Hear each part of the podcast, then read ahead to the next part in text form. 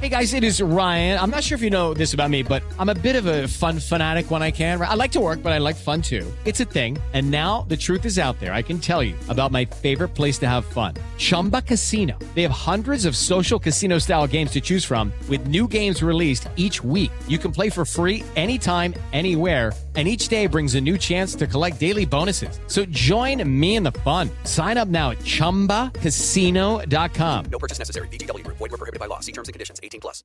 Miércoles 22 de junio, yo soy Alejandro Villalbazo y esta es la información que sirve. El presidente lo acepta. Ya hay problemas de abasto en algunos puntos del país por culpa de la delincuencia.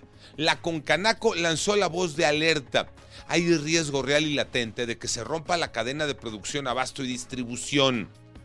Esto fue lo que dijo el presidente en la mañanera. Es real, lo que más eh, está eh, creciendo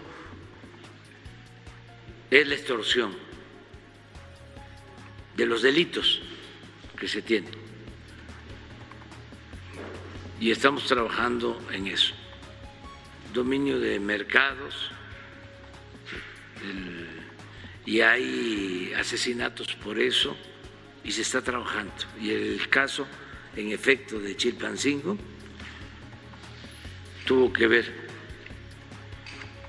con asesinatos por el cobro de cuotas los casos de COVID van para arriba, Iñaki Manero.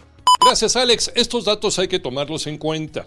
La Secretaría de Salud reporta que en 24 horas los contagios aumentaron seis veces, es decir, el lunes hubo 2.132 casos, el martes las personas contagiadas alcanzaron 13.752, la cifra de muertos fue de 9 el lunes, para el martes 41.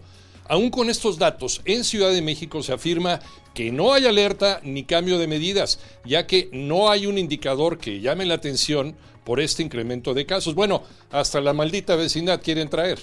Segunda victoria de México, sub-20 Tocayo Cervantes. Así es, Tocayo. La selección mexicana de fútbol sub-20 continúa con su paso perfecto en el premundial de la CONCACAF en Honduras, tras vencer cinco goles por cero a Trinidad y Tobago en el partido de jornada 2. Goles de Antonio Leoné, Brian González, Esteban Lozano y Jonathan Pérez. Tras este resultado, el equipo que dirige Luis Ernesto Pérez se mantiene en el primer lugar del grupo F con seis puntos.